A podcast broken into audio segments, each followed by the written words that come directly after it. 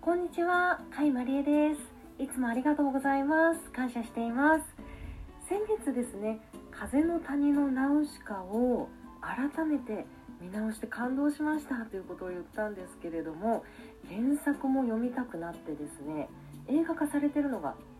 1、2巻ということで全7巻ある漫画をですね、蔦屋に行って借りてきました。あの一部しかなかったので私が借りたことによってその蔦屋の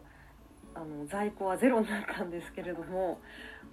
全7巻想像を超えてました。あの映画では出てこない登場人物がたくさん出てきてまして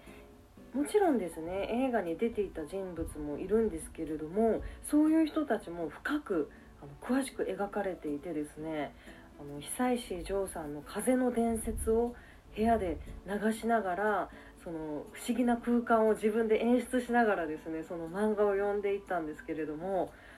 もうね本当に面白かったです。あの初めの12巻はその映画化されてるっていうことで内容がかぶるかぶるって言ったらもうちょっとおかしいんですけれどもあのちょっと答え合わせ的な感じで見てたんですよ。あこのシーンはなかったなとかあこれ映画であったなみたいな感じではい。で3巻からはもう全くその自分の知らない世界ですよね。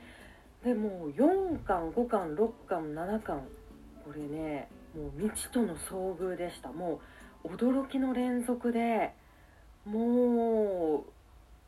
すごかった。もう「風の谷のナウシカの」その原作をまだ見たことがないっていう方は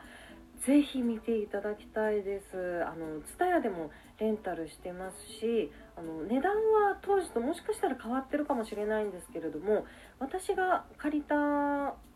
そのアニメージュコミックスワイド版の値段はですね1巻から6巻までは390円プラス税。で7巻だけが505円プラス税っていう風になっていました。今はねちょっと値段がわからないですけれども私はね TSUTAYA の方であのブックを結構買うのでそれであのクーポンがついてきたんですね。あの漫画レンタル5冊まで無料っていうのでだから1巻から5巻までは無料で借りて6巻7巻はあの普通にレンタル料金払ったんですけれども1冊100円だったので実質200円で「風の谷のナウシカ」の原作が楽しめたという感じですね。本当にこちら原作おすすめです。今日も素晴らしい一日でしたね。それではまた座布団2枚。